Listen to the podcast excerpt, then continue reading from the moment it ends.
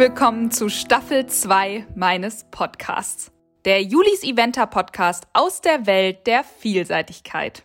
Nach fast fünf Monaten Pause bin ich jetzt zurück mit Staffel 2. Ich kann euch sagen, ich freue mich wirklich total darauf, euch wieder mitzunehmen, euch Geschichten aus der Vielseitigkeit zu erzählen, mich mit tollen Gästen zu unterhalten. Jetzt ist mal wieder genau die richtige Zeit dafür. Die erste Staffel hat schon unglaublich viel Spaß gemacht. 20 Folgen voller Emotionen. Also, falls ihr da noch nicht reingehört habt, dann könnt ihr das natürlich jederzeit noch tun. Vielleicht kennen mich ja doch noch nicht alle hier, deswegen stelle ich mich kurz vor. Ich bin Juliane Barth, aka Julis Eventer und habe mir in den letzten Jahren mit meinem Blog und den dazugehörigen Social-Media-Kanälen echt was aufgebaut. So viele Menschen folgen meinem täglichen Umgang mit den Pferden, meiner Reiterei und durch mich eben auch dem besten Sport der Welt, der Vielseitigkeit. Ich liebe diesen Sport schon so, so lange, die Krone der Reiterei und möchte mit meinen Kanälen einfach einen besseren Einblick geben, vielleicht auch was erklären und vor allem meine Begeisterung mit euch teilen. So, genug gequatscht. Heute beginnt ja eine neue Zählung. Staffel 2, Folge 1. Und worum geht's? Ich habe noch nicht zu viel verraten, was heute passiert, aber jetzt kommt's. Anna Siemer ist mein heutiger Talkgast. Ihr liebt sie ja sowieso seit der Folge mit Avondale und wir haben uns was ganz Besonderes ausgedacht. Sie kam mit einer echt grandiosen Idee um die Ecke, denn sie hat gerade drei junge Pferde zur Ausbildung, drei Vierjährige und ich habe ja seit neuestem auch ein vierjähriges Pferd im Stall, das mir nicht gehört, aber dazu später. Und so werden wir quasi in regelmäßigen Abständen im Podcast über die Jungpferdeausbildung sprechen, die Entwicklung und ja, vor allem die Herausforderungen, die die einzelnen jungen Pferde ja so mitbringen. Ich kann da sicher eine Menge mitnehmen für meinen kleinen Kaspar, aber ihr sicherlich auch. Und ich kann jetzt schon sagen, ich liebe Annas Einstellung einfach. Das wird richtig witzig, aber auch richtig informativ. Und ich bin dankbar sagen zu können, dass diese Folge von Vitanda unterstützt wird. Kathleen war sofort dabei, als sie von der Idee hörte, dass Anna und ich so eine kleine Ausbildungsreihe ins Leben rufen im Podcast. Vitanda ist das Label für Pferdesportzubehör mit Infraroteffekt. Produkte mit Infraroteffekt verbessern die Blutzirkulation und den Lymphfluss. Schaut einfach mal auf ihrer Webseite vorbei, vitanda.de. Vielen Dank dafür. Und ja, dann geht's jetzt los. Ich wünsche euch allen ganz, ganz viel Spaß bei der Folge.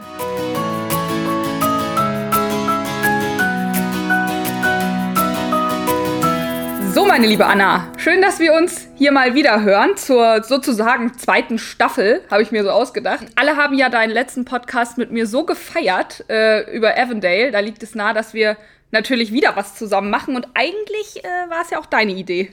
Ja, ich verfolge dich natürlich, weil du bist ja meine Insta-Mom und ähm, äh, habe natürlich auch mitbekommen, dass ein neues Pferd eingezogen ist. Und gedacht, ach, wie meine Vierjährige, ach nee, doch ein bisschen anders. Und dann habe ich gedacht, darüber können wir doch schön was erzählen.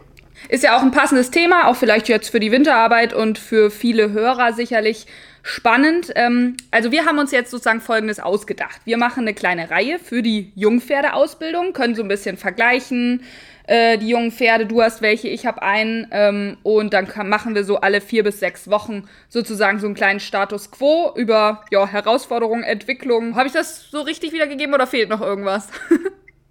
Nee, ich glaube auch, also Herausforderung ist ein großes Wort. Die werden ja äh, wahrscheinlich äh, mit großen Sprüngen auf uns zukommen. und heute nehmen, heute nehmen wir einfach mal den Ist-Zustand auf und dann sehen wir weiter. Genau.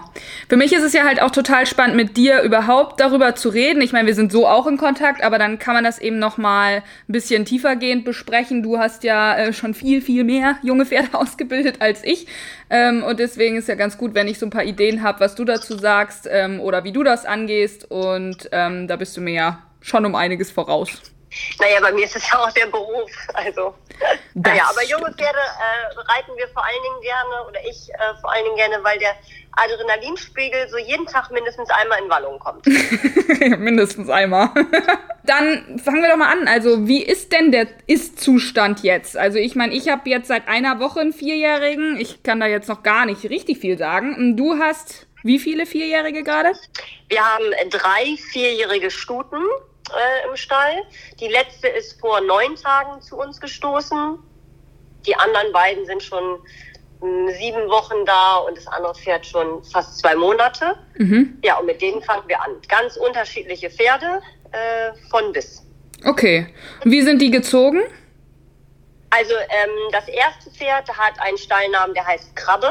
Es ist aber eine Stute. Ähm, sie stammt ab von ähm, Crumble und Mutter Vater ist Levisto und dann kommt Concerto. Also es ist eine rein Holsteiner gezogene Dame, die relativ viel Blut mitbringt, mit äh, bei Horst Telex ausgerechnet mit 43 Prozent. Mhm. Die ist klein, ein Schimmel mit einem lockigen Schopf. Und äh, die, die, die, erste, mit der fange ich an, weil es doch die kleinste ist vom Körper. Dann ähm, das ganz frisch dazu gestoßen ist eine Stute mit dem äh, Dalegra, ist ihr richtiger Name. Und Kiki heißt sie bei uns im Stall. Ähm, die stammt ab von Diarado, Mutter, Vater ist Alcatraz. Dann kommt Sacramento Song und Tinrod, das sind zweimal Vollblüter.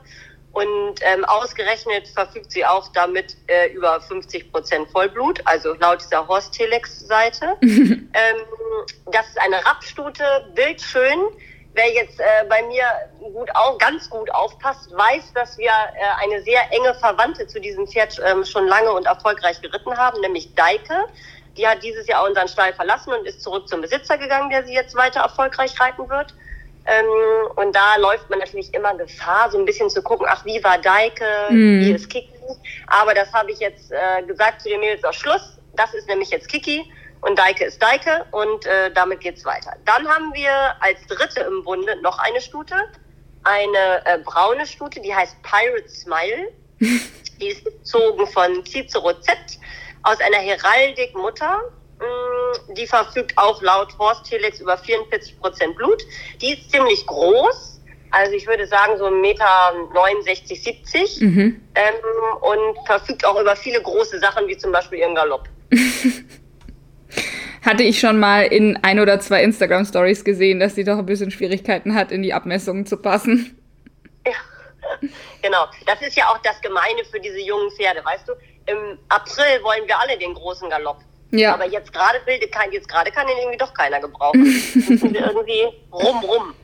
Ja, aber spannende Pferde. Also, äh, ich sag mal kurz zu meinem Pferd was. Genau, also meiner heißt Kaspar, ist mir zur Verfügung gestellt im Moment. Äh, Captain Olympic mal Neschat Mutter, also Halbblüter, also die Mama ist ein komplett Vollblut von der Bahn. Und der Captain Olympic ist ja ein zweiter Nachkomme vom Contendro. Also eigentlich auch, ja, erstmal ganz vielversprechend so und gehört Michael und Henrike Neumann, Sportpferde vom Ludwigshof. Meiner steht ja, noch genau. nicht auf Horst Helix. Ich habe einmal geguckt. ich habe es nicht gefunden.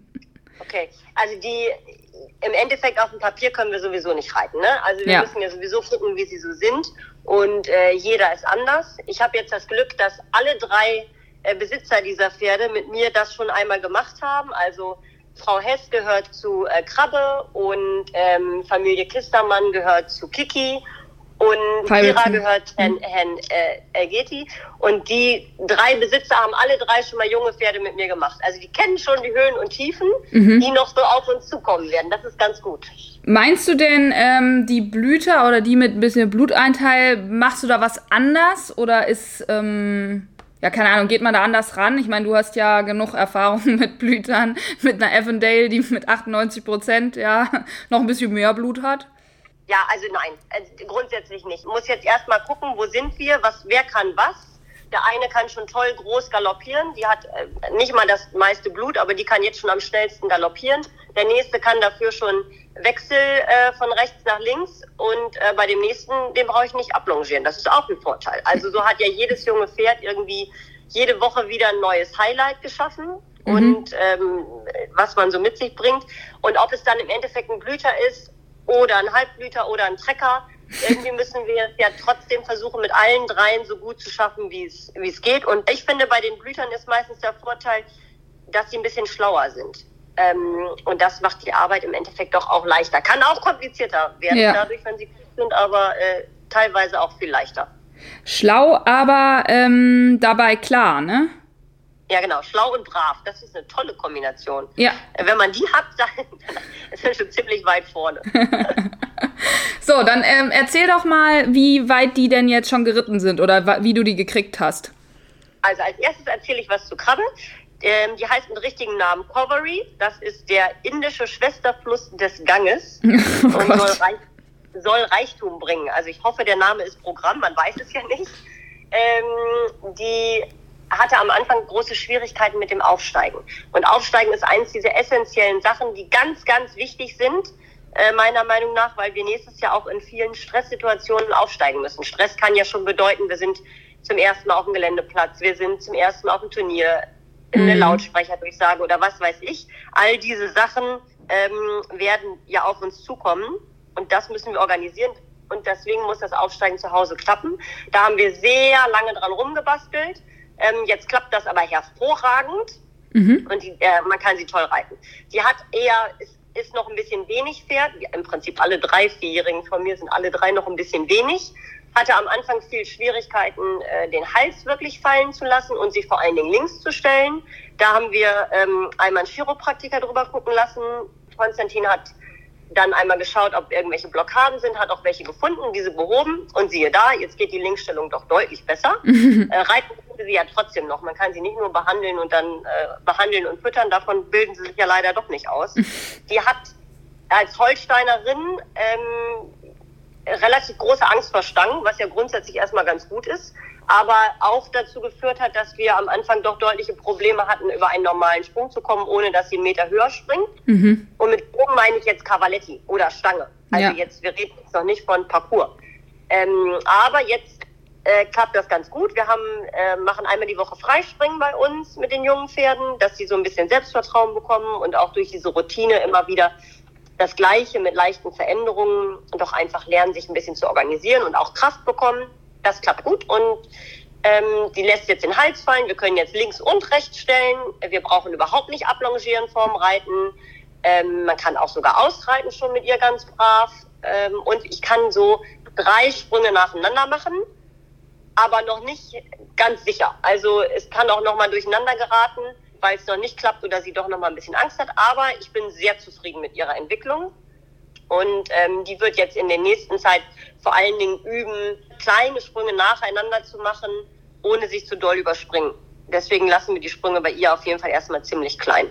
Das ist die Nummer eins im Bunde. Mhm. Als zweite danach kam die ähm, Pira zu uns. Die war schon etwas geritten von Sandra Pendorf, sehr netterweise, die sie ausgebildet hat im Sommer schon ein bisschen ähm, weil wir dann noch keinen Platz haben für die Vierjährigen. Die kommen immer erst zum Herbst rein und die macht es auch ziemlich brav, braucht man nicht ablongieren.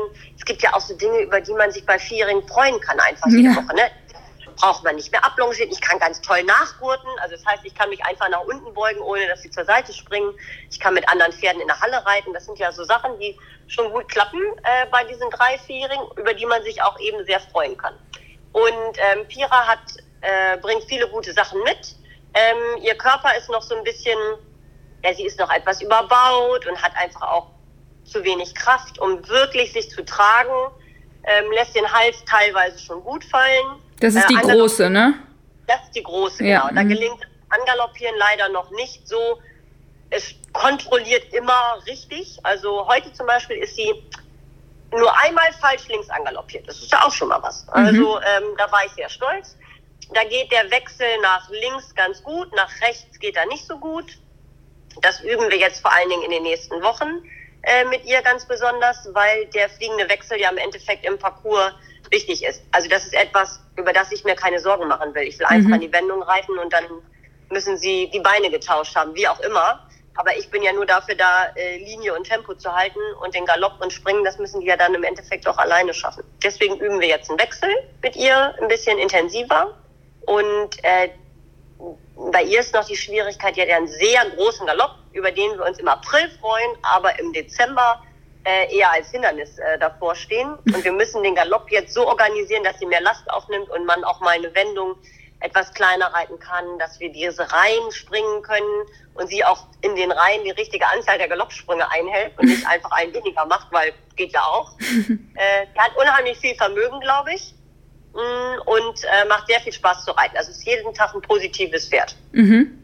Die äh, dritte im Bunde mh, mm, heißt Kiki im Stall äh, D'Allegria mit richtigen Namen und ist ja ganz neu erst dazu gestoßen. Sie hat gestern das erste Mal einen Sprung mit mir hier unterm Sattel gemacht. Die ist bei ihrem Züchter auch äh, bestimmt schon ein bisschen gesprungen, aber halt hier bei uns noch nicht. Und die muss auch erstmal überhaupt so ein bisschen ankommen. Also sie hat einen Weidepartner bekommen, das muss sie erstmal organisieren. Wie ist das mit einem anderen Pferd auf, sein, auf einer relativ großen Weide? Ähm, und überhaupt der ganze Ablauf hier bei uns im Stall ist für sie neu. Deswegen ist es mit der so, dass die im Augenblick noch, ich will jetzt nicht sagen hinten ansteht, aber die kennen wir noch am wenigsten und die kann noch am wenigsten so. Aber die ist erstmal grundsätzlich brav, geht auch schon fast immer am Zügel, ist auch was. Ne? Und mhm. äh, kann, heute bin ich ganz alleine außen um Steil geritten bei uns. Es ist ja auch sehr aufregend, das geht auch wunderbar. Also ähm, ich bin ganz positiv. Und wie oft reitest du die Vierjährigen die Woche? Also wir, mh, wir sind ja ein relativ großes Team für wenig Pferde. Also wir sind vier Leute immer im Stall. Und ähm, bei den Vierjährigen ist es so, dass meine Bereiterin Kim Heidmann oder ich die Pferde reiten. Mhm. Jetzt war ich zum Beispiel mal drei Tage wirklich krank und äh, konnte gar nicht reiten. Und dann waren die Pferde sind ja trotzdem geritten worden von Kim. Also das ist dann dadurch ja. also ein direkter Vorteil jetzt zu dir. ähm, aber wir reiten die so vier, fünf Mal die Woche. Ist da ist gar kein ganz fester Plan, weil das so ein bisschen individuell ist. Wenn man jetzt sagt, ah, der hat gestern viel gemacht, dann gehen wir heute vielleicht mal nur ausreiten. Mhm. Oder das Wetter ist total schön, morgen, dann gehen wir morgen am besten nochmal ausreiten, weil wer weiß, wann es das nächste Mal äh, schön ist. Das ist also relativ individuell. Wir versuchen die einmal in der Woche unterm Sattel zu springen und einmal in der Woche ähm, Freispringen zu machen. Ja. Wobei wir diese Springtrainingseinheiten eher gering halten. Also die machen dann ja auch mal nur zehn Sprünge und dann belässt man es dabei sein, weil ich immer denke, lieber häufiger, dafür weniger Sprünge ist besser als einmal ganz viel. Ja, ja, sehe ich genauso. Ich habe noch keinen Sprung unterm Sattel gemacht. Ich versuche erstmal die Basics zu kennenzulernen. Ich finde, so eine Woche ein Pferd da haben ist ja auch echt gar nichts. Also ähm, ich finde, man muss die ja echt so ein bisschen kennenlernen. Die müssen erstmal ein bisschen ankommen. Das ist ja bei, bei dem jetzt auch äh, so, dass der das erste Mal in so einem großen Stall ist und ähm, da ist alles aufregend und überall ist laut und keine Ahnung. Ähm, an sich äh, macht er aber einen sehr klaren Eindruck so. Ich glaube, mein, meine Herausforderung wird auf jeden Fall den Hals äh, lang und tief zu kriegen. Ähm, weil er ist eher so ein Hans Guck in die Luft. so, okay, ich gehe mal ganz nach oben, bin die Giraffe und dann gucke ich überall rum und da sind ja überall Pferde und überhaupt. Und dann äh, macht man so ein bisschen, ja, komm hier mit den Zügeln so ein bisschen anfangen und ja, klappt mal ja. besser und mal schlechter.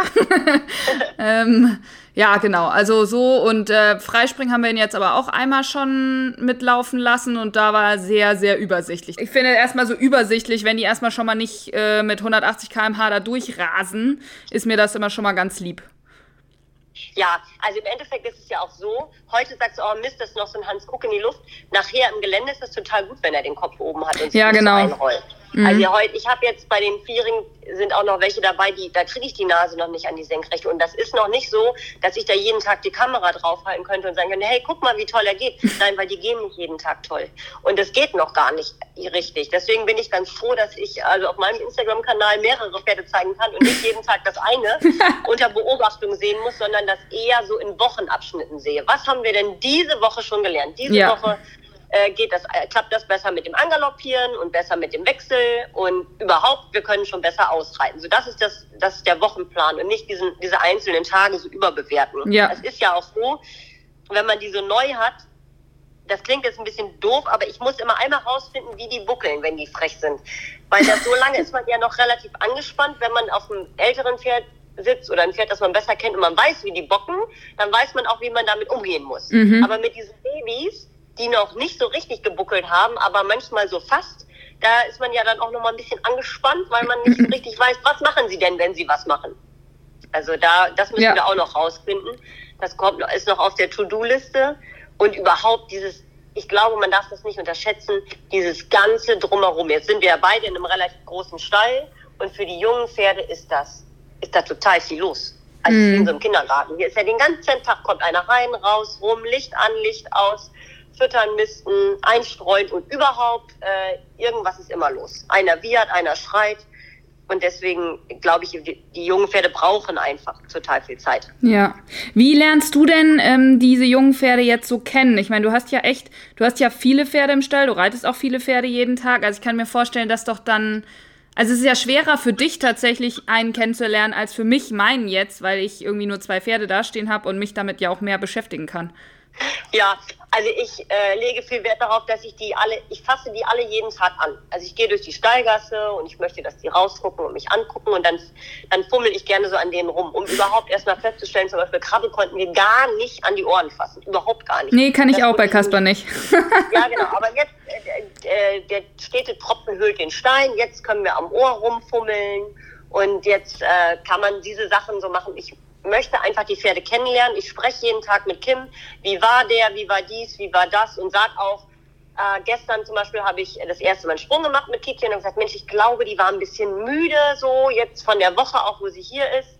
Ähm, ich reite heute mal nicht so viel und habe gesagt, dann reite ich die heute aber nochmal selber. Und schwuppdiwupp, heute war sie total frisch und ist mit mir durch die Halle gesaust. Nach einer halben Stunde kein nasses Haar. Ich gesagt, hm, also komisch das war jetzt wieder ganz anders als gestern. Und so ist es einfach wichtig, dass wir, Kim und ich und äh, meine Praktikanten eben auch viel über die jungen Pferde sprechen. Wie war der auf der Weide? Bockt der da rum? Das sind ja auch Sachen, die ich nicht immer sehe. Mhm. Ähm, und, und eben, wie du schon sagst, nicht jeden Tag fühlen kann. Aber es gibt so grundlegende Ziele. Bei Krabbe zum Beispiel, Linksstellung geht nicht. So, wir müssen jetzt an der Linksstellung basteln. Das haben Kim und ich haben dann das gleiche Ziel.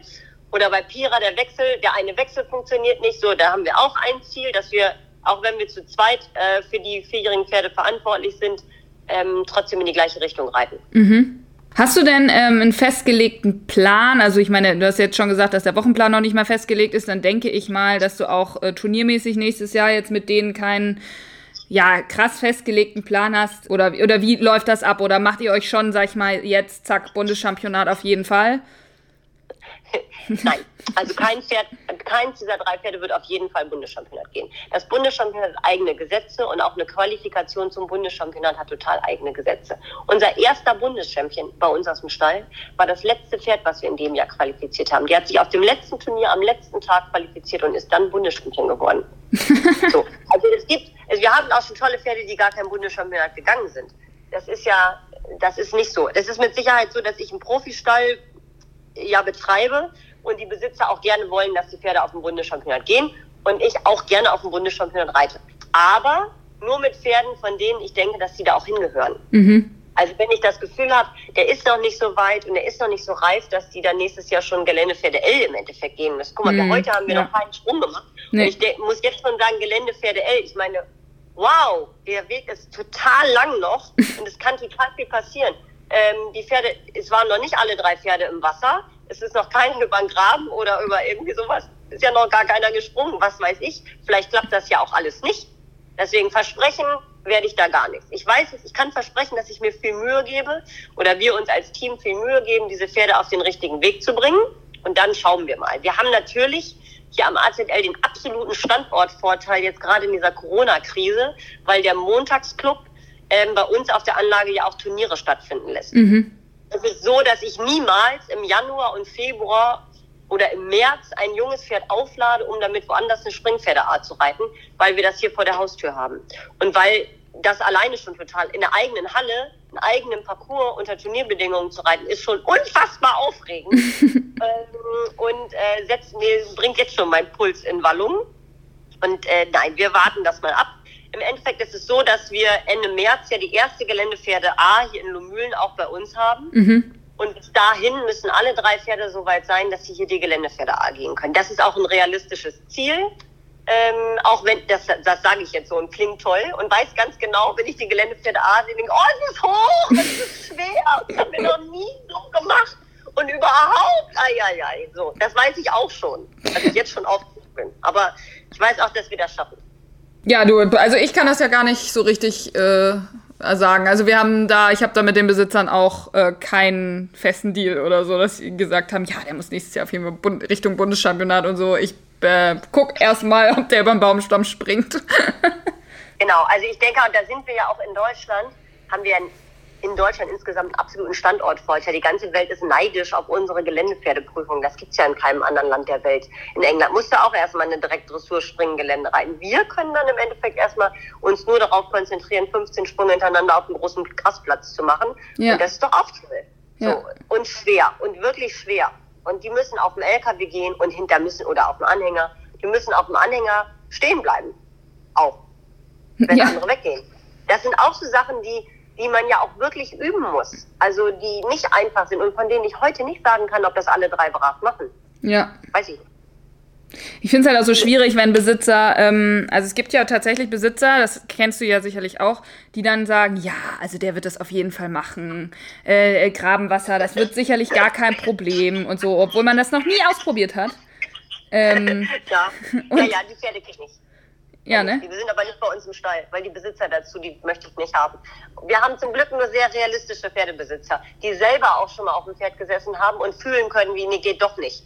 Also das ist es eben. Wir haben Pferde mit toller Abstammung für die Ausbildung für nächstes Jahr.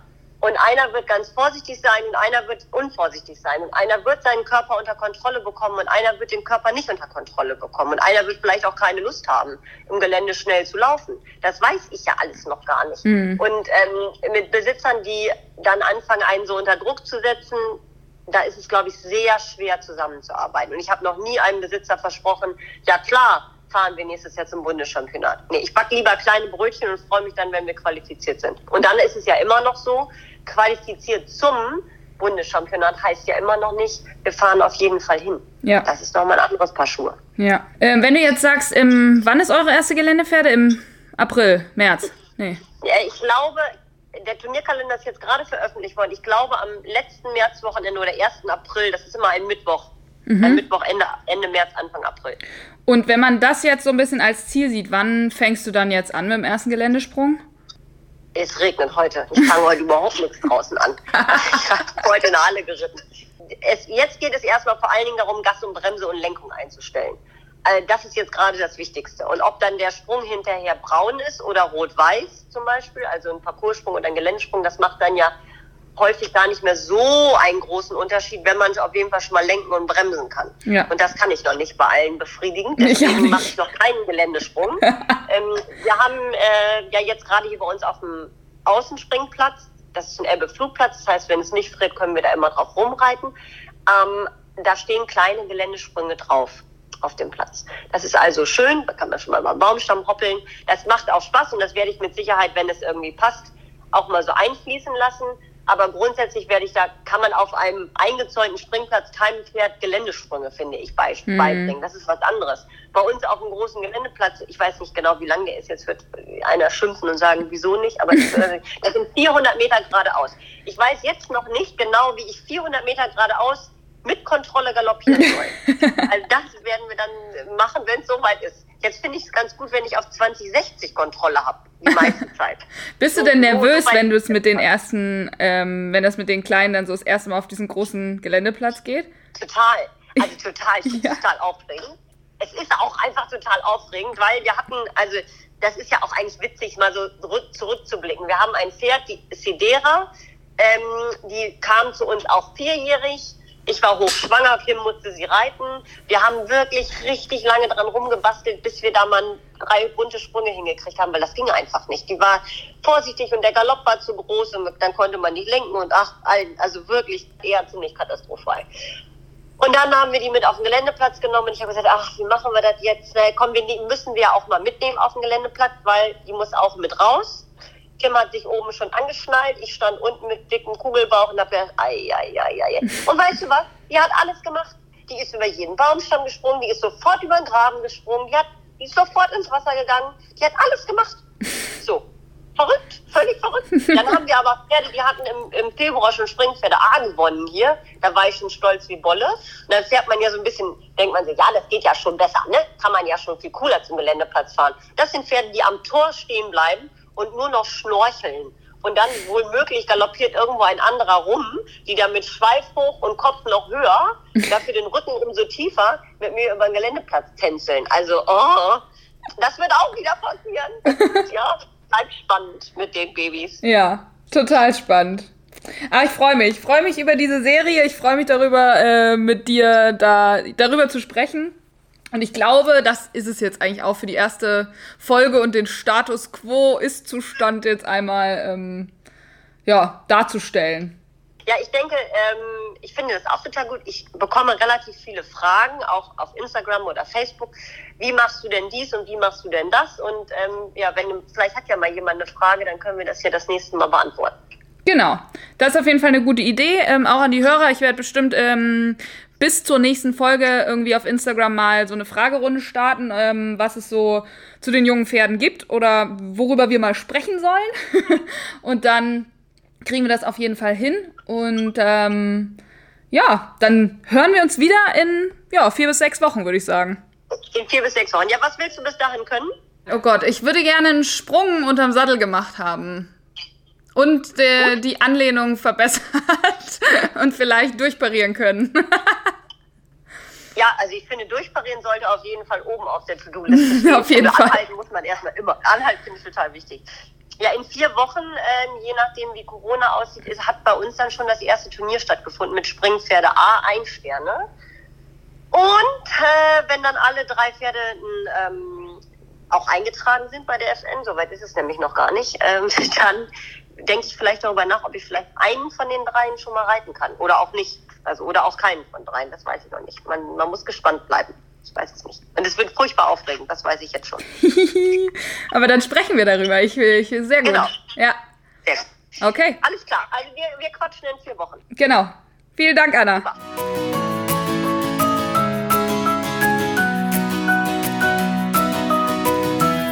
Das war doch mal ein richtig gelungener Einstieg in die zweite Staffel. Anna plaudert einfach so aus dem Nähkästchen und so können wir alle nicht nur was über die Jungpferdeausbildung erfahren, sondern auch, wie es in so einem Profistall abläuft, wie sie über Sachen nachdenkt, wie das Kennenlernen neuer Pferde stattfindet und, und, und. Ich bin so, so happy über die Idee und die Serie, denn so wird es halt auch besonders spannend für euch, wie sich die einzelnen Pferde so entwickeln. Und ich möchte hier nochmal betonen, dass das hier kein Wettstreit ist. Also Anna ist Profi und es ist klar, dass ihre Möglichkeiten, ihre Bedingungen ganz andere sind als jetzt bei mir. Es geht mehr um den Austausch und um die Eigenheiten der jungen Pferde und auch um zu zeigen, dass ganz, ganz viele Wege nach Rom führen können. Also kommt mit auf diese Reise. An dieser Stelle auch nochmal ein Dankeschön an Vitanda, die diese Folge zusätzlich zur Community unterstützt haben. Stallgamaschen mit Infraroteffekt sind gut zum Vorwärmen und unterstützen Prozesse bei der Regeneration und Heilung. Aber die Podcast-Finanzierung setzt sich mittlerweile aus den Partnern und der Community zusammen. Also wenn euch die Folge gefallen hat und ihr vielleicht eine kleine Spende machen wollt, dann könnt ihr das ganz einfach auf PayPal. Unter podcast@ julis-eventer.de. Das ist die Adresse, die ihr einfach bei PayPal eingeben müsst. Die habe ich auch überall verlinkt. Aber es ist natürlich kein Muss. Also ich verdiene mit dem Podcast kein Geld, ich habe das auch nicht vor, sondern es geht einfach nur darum, so eine Art zeitlichen Puffer für mich zu schaffen neben den anderen Projekten. Denn ihr müsst euch vorstellen, eine Folge braucht wirklich circa zehn Stunden Arbeit. Da steckt Vorbereitung drin, Abstimmung, die Aufnahme selber, der Schnitt, die ganze ähm, mit den Bildern und so weiter, das Hochladen, die Finalisierung, ähm, die Verlinkung und so weiter und so fort. Also ich freue mich da über jeden, jeden Geldbetrag und vielen, vielen Dank an alle, die schon gespendet haben und mir so ihre Unterstützung ganz, ganz toll gezeigt haben. Danke an euch. So, und nun was erwartet euch denn in dieser zweiten Staffel beziehungsweise in der nächsten Folge? Ich denke, dass ich in einem Rhythmus von circa zehn Tagen, das wird sicherlich plus minus mal sein, neue Folgen bringen kann. Und ich habe auch schon einige auf meiner Liste, zum Beispiel Annette Wirwoll oder auch Annika Hansen. Es gibt also schon ganz viele Ideen und auch einige Zusagen. Es wird ganz bunt in den Themengebieten. Ähm, aber wer es jetzt genau wird, das kann ich noch nicht versprechen, also bleibt es wie immer spannend. Ansonsten freue ich mich natürlich auf euer Feedback, eure Bewertung bei iTunes oder Spotify. Abonniert den Podcast und ich freue mich natürlich über eure Erwähnung bei Social Media. Stay tuned und bleibt gesund.